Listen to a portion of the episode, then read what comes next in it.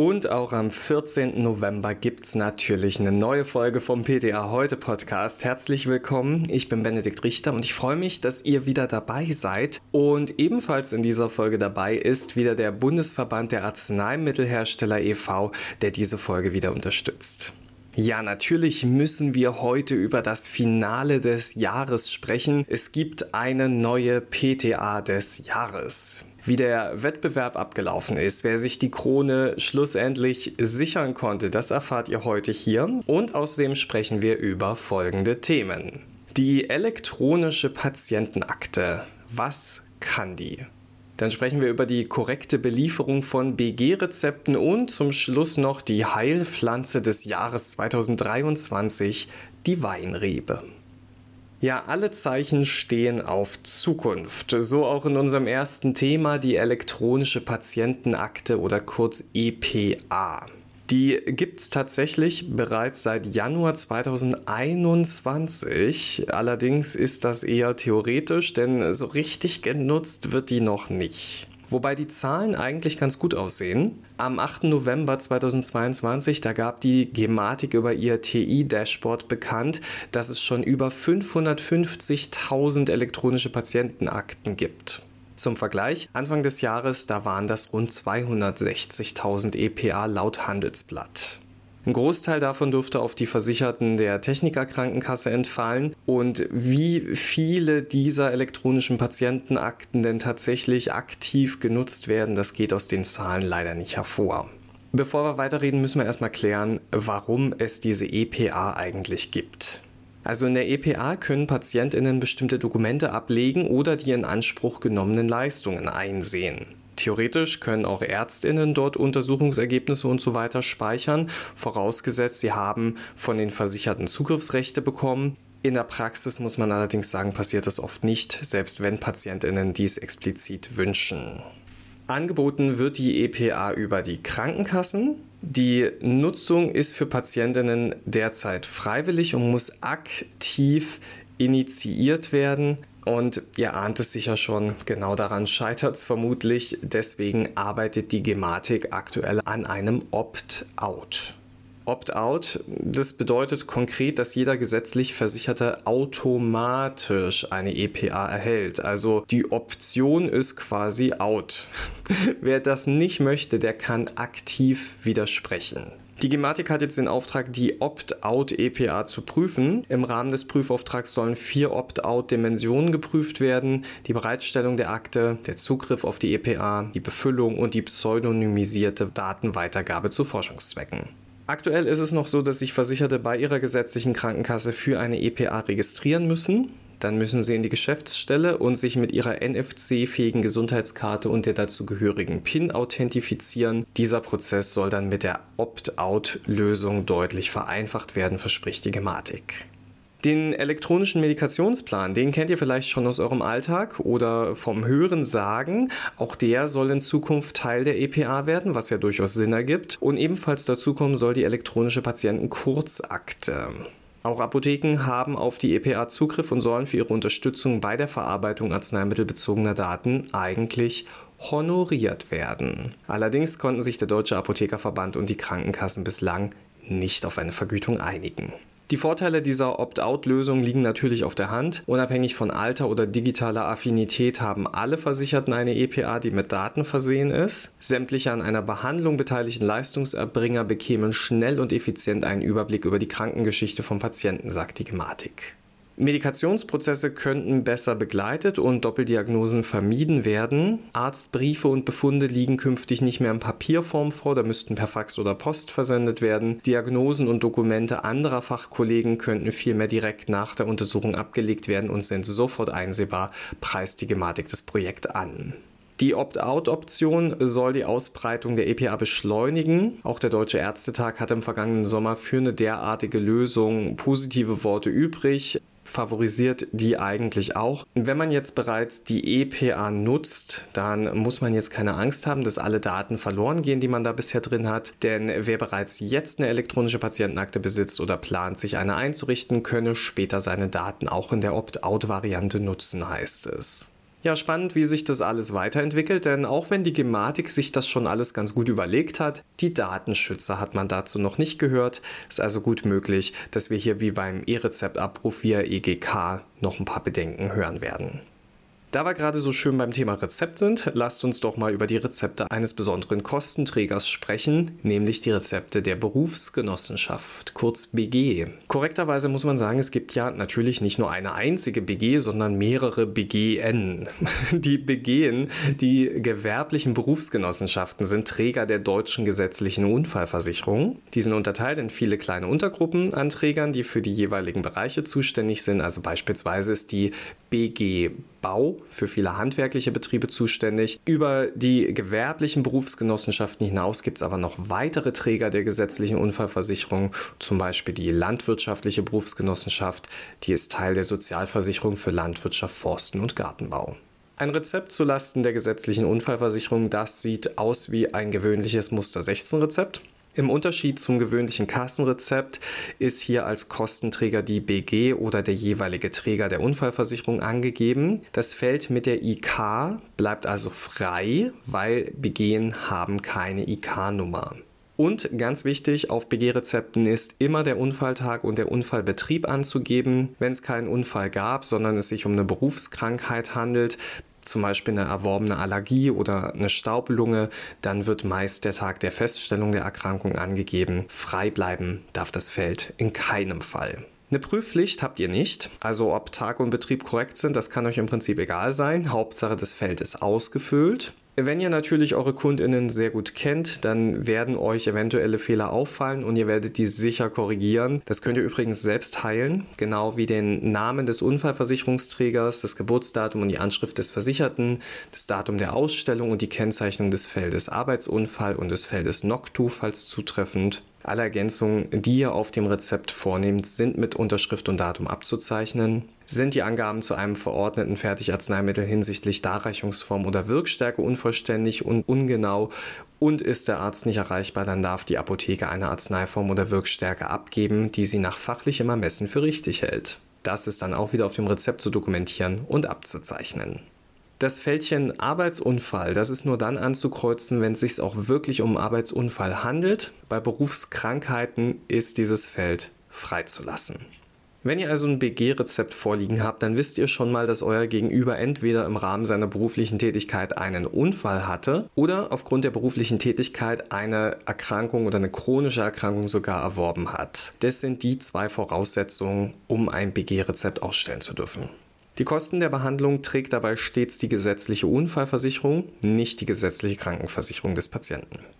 Rezepte zulasten der gesetzlichen Unfallversicherung sind einen Monat ab Ausstellung gültig. Der Arzt kann allerdings auch einen Gültigkeitszeitraum eintragen, dann gilt dieser. Verordnungen zulasten der gesetzlichen Unfallversicherung sind von der gesetzlichen Zuzahlung befreit. Wenn jetzt allerdings ein Arzneimittel verordnet wird, was oberhalb des Festbetrags liegt, dann müssen die Mehrkosten vom Patienten geleistet werden. Ausnahme sind Verordnungen, bei denen der Arzt erkennbar gemacht hat, dass zwingend dieses teurere Arzneimittel erforderlich ist, also zum Beispiel durch Setzen des Od-Idem-Kreuzes. Eine ehemalige Kollegin von mir, die pflegte immer zu sagen, ach Benedikt, auf BG geht alles, da gab es noch nie einen Retax. Ja, und auch wenn ich das so pauschal nicht sagen würde, tatsächlich ist da ein bisschen was dran. Die gesetzlichen Unfallversicherungen sind nicht vom Rahmenvertrag und allen damit zusammenhängenden Regelungen betroffen. Es können also auch Artikel erstattet werden, die zulasten der gesetzlichen Krankenversicherung nicht erstattungsfähig wären. Zum Beispiel Sonnenschutz für Dachdecker oder Handcreme für Menschen aus der Gastronomie. Genaueres dazu lässt sich in den jeweiligen Lieferverträgen der Unfallversicherung finden. Den Satz meiner Kollegin, den nehmen wir also lediglich als Orientierung, denn die Regelungen der BGN orientieren sich häufig am Rahmenvertrag und den Regelungen der GKV. Die Auswahlbereiche der GKV, also dieses vier preisgünstigste Arzneimittel, preisgünstige Importe und so weiter, die gelten beispielsweise auch für die gesetzliche Unfallversicherung und auch die Pflicht zur Dosierungsangabe besteht auf BG-Rezepten. Ja, ja, als PTA muss man so einiges im Kopf behalten. Die gesetzlichen Regelungen der unterschiedlichen Rezepte, diverse Wirkstoffe, Wirkmechanismen und die ein oder andere Wechselwirkung. Ist schon ganz schön viel, ne? Am letzten Samstag, da stellten zehn Kolleginnen ihr Wissen auf den Prüfstand beim großen Finale von PTA des Jahres. Eva Bahn hat ihre Krone weitergereicht. Im letzten Jahr war sie eine würdige Vertreterin für unsere Berufsgruppe und da möchten wir nochmal ein ganz großes Dankeschön sagen, denn Eva hat gezeigt, was PTA alles können. Also von Rezeptur über Handverkauf, Apotheke, PTA-Schule oder auch als Werbegesicht sogar. Ja, an Eva kam ich im letzten Jahr gar nicht vorbei. Ich freue mich sehr, dass wir heute Infos aus erster Hand bekommen. PTA heute hat nämlich gleich zwei Juroren zum Wettbewerb geschickt. Einmal Martina Busch und Conny Neth, beide Chefredakteurinnen. Ja, und die Conny, die hat sich heute mal Zeit genommen und beantwortet uns ein paar Fragen. Hallo Conny, willkommen im Podcast. Wichtigste Frage gleich zu Beginn. Ich halte die Spannung nicht aus. Wer hat das Rennen gemacht? Wer ist die PTA des Jahres 2022? Ja, wer hat gewonnen? Das wollt ihr jetzt alle wissen, ne? Ja, eigentlich ist es ja auch schon ähm, relativ verbreitet. Gewonnen hat die PTA Karin Zipfel aus der Münsterapotheke in Breisach. Es freut mich natürlich ganz, ganz besonders, dass es eine, wieder eine baden-württembergische PTA des Jahres gibt, weil wir äh, von PTA heute sitzen ja auch in Baden-Württemberg. Und ja, Karin Zipfel ist es geworden. Ja, ich war ja 2018 auch im Finale, damals ohne Sieg. Äh, wir erwähnen es jetzt nochmal. Daher weiß ich aber grob, was die TeilnehmerInnen so erwartet. Aber in diesem Jahr lief der Wettbewerb ja so ein bisschen anders ab. Äh, was mussten die Finalistinnen alles können? Ja, die PTA, die müssen das können, was sie in der Apotheke können müssen. Aber natürlich wird ihnen in dieser Prüfungssituation einiges abverlangt. Also kurz zum Ablauf. Es geht morgens los mit einem Wissenstest. Den haben wir von PTA heute gemeinsam mit dem BVPTA gemacht. Da mussten sie Multiple-Choice-Fragen beantworten da ging es eben aber auch um machbare Geschichten, um Rezeptgültigkeiten, um Konservierungsmittel für Rezepturen. Also alles gar kein Hexenwerk, haben wir uns hinterher auch bestätigen lassen. Die Finalistinnen fanden den Wissenstest machbar und dann konnten sie sich einmal kurz ein bisschen ausruhen, einmal durchatmen und dann ähm, ging es eben los mit der Jury. Und äh, da mussten sie sich einem Beratungsgespräch stellen. Die Kundin war Juliane von Meding. Der Stefan Bär hat die Kandidatinnen reingebracht und vor der Tür haben sie ein Rezept gezogen. Entweder es war ein Satan oder es war ein ähm, Schlafmittel, also ein Stilnox, ein Zolpidem-Präparat. Und dann mussten sie zu dieser Verordnung eben entsprechend beraten.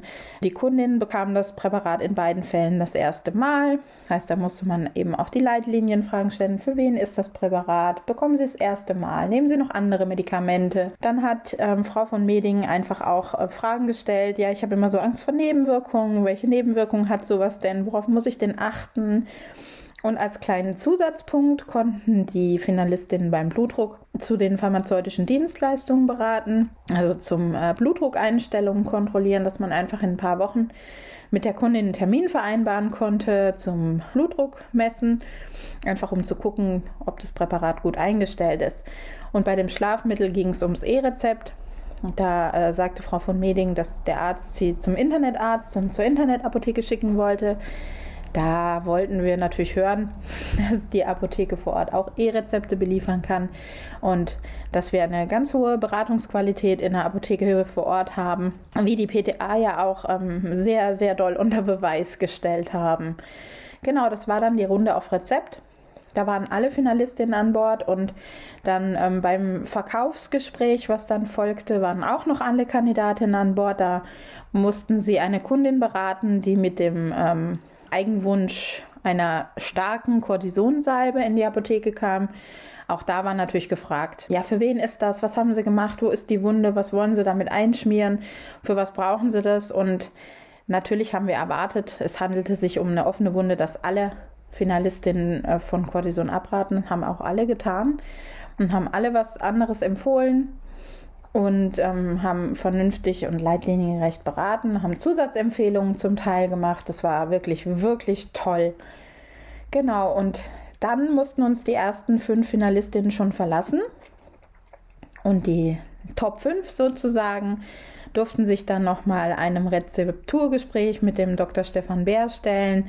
Und da ging es um die Verordnung für ein siebenjähriges Kind. Das war ein Lidocain mit einem Triamcinolon Und da musste eben die Plausibilität geprüft werden und musste geguckt werden, kann man das so herstellen, muss man eventuell einen Wirkstoff in ein Salz austauschen. Ja, und noch eben Verpackung, Haltbarkeit, Fragen zum Konservierungsmittel, solche Sachen einfach beantworten. Ja, und dann hatten wir sie, die PTA des Jahres 2022. Das klingt alles machbar für PTA, würde ich sagen.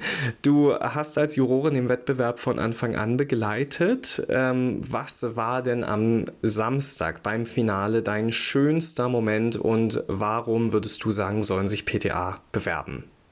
ja, der emotionalste Moment war definitiv das Finale am Abend. Also der Weg dahin, die tolle Stadtrundfahrt, das gemeinsame Abendessen, die tolle Atmosphäre und eben dieser Moment, wenn dann die Top 5 nur noch dastehen und darauf warten zu erfahren, ja, wer, wer ist es denn jetzt? Und als dann die Zweitplatzierte, die Anna Rodenbrücker, gekürt war und schon klar war, Karin Zipfel ist es, das war einfach so authentisch und da sind einfach so Tränchen geflossen und die haben sich alle so füreinander gefreut und miteinander gefreut und äh, alle lagen sich in den Armen und ja, das war einfach wahnsinnig, wahnsinnig toll. Ein wahnsinnig toller Moment. Und ja, da sind wir natürlich auch schon bei einem guten Grund, warum man sich fürs nächste Jahr bewerben sollte, nämlich dass man das miterleben kann, also dass man die Chance hat, ähm, solch ein Wochenende zu erleben. Natürlich gibt es auch ein Preisgeld. Dieses Jahr war das Preisgeld äh, mehr als doppelt so hoch wie sonst. Es gab 5000 Euro für die Erstplatzierte. Es gibt noch ähm, einen Gutschein für ein Apotheken-Team-Event von über 500 Euro, meine ich. Es gibt Sachpreise von den ganzen Sponsoren. Aber ich glaube, das hat in dem Moment alles überhaupt keine Rolle gespielt, weil die sich einfach alle so gefreut haben, dabei gewesen zu sein. Aber dennoch ist das natürlich ein Grund. Und ähm, wer so ein bisschen persönlichen Ehrgeiz hat und einfach auch sein Können unter Beweis stellen möchte, der ähm, ist dann natürlich auch bestens aufgehoben. Und man kann natürlich uns, die Jury, kennenlernen. Wir sind auch ganz nett und ein, ein wahnsinnig tolles Wochenende mit der PDA des Jahres erleben. Ja, vielen Dank, Conny, dass du dir Zeit genommen hast und äh, vielleicht den ein oder anderen unserer Zuhörer jetzt motiviert hast, sich auch zu bewerben für nächstes Jahr. Ja, sehr gerne und äh, ich freue mich auch schon aufs nächste Jahr. Ja, und nochmal von mir ganz, ganz herzlichen Glückwunsch an Karin Zipfel. Ich hatte Samstag die Gelegenheit, mal ganz kurz mit dieser sehr sympathischen Kollegin zu sprechen und ihr schon persönlich zu gratulieren. Ja, und als ich das gemacht habe, da hatte ich die Heilpflanze des Jahres 2023 in der Hand. In verarbeiteter Form. Ja, die Weinrebe Vitis vinifera, das ist eine unserer ältesten und bekanntesten Kulturpflanzen. Die wurde bereits im alten Ägypten um 3500 vor Christus angebaut und dann später durch die Römer verbreitet, bis nach Deutschland auch. Und die eignet sich nicht nur, um auf die PTA des Jahres anzustoßen, sondern hat auch therapeutisch einiges auf dem Kasten. Der Naturheilverein Theophrastus ernennt alljährlich die Heilpflanze des Jahres, damit gesundheitsfördernde Pflanzen allgemein bekannter werden. 2022 ist es die Brennnessel. Warum die diesen Titel verdient hat, das haben wir auch hier im Podcast besprochen. Und ja, fürs nächste Jahr wird es die Weinrebe. Weinstöcke, die können weit über 100 Jahre alt werden. Ihre Wurzeln dringen in bis zu 15 Meter Bodentiefe vor und sind ganz, ganz reich verzweigt. Und deswegen kommt die Pflanze auch mit längeren Trockenzeiten ganz gut zurecht. Und die kleinen, unscheinbaren Blüten, die werden dann später zu saftigen Beeren. Im Volksmund nennt man das Traube. Aber vor allem unsere frisch gebackenen PTA, die wissen dank der PTA-Ausbildung natürlich, dass das botanisch nicht korrekt ist, denn bei diesem Fruchtstand handelt es sich um eine Rispe. Ja, die äh, sogenannten Weintrauben oder Weinbeeren, die enthalten Mineralstoffe und B-Vitamine fördern die Verdauung und dank des relativ hohen Glukosegehalts liefern sie schnell verfügbare Energie. Als Rosinen sind Weinbeeren dann auch ganz gut haltbar, allerdings leider sehr kalorienhaltig. Aber wie gesund ist denn jetzt eigentlich der Wein? Ja, für Rotwein lässt man die Trauben Häute und Kerne zusammen mit dem Saft vergären und wie oft liest und hört man von den angeblich herz- und gefäßschützenden Eigenschaften von Rotwein?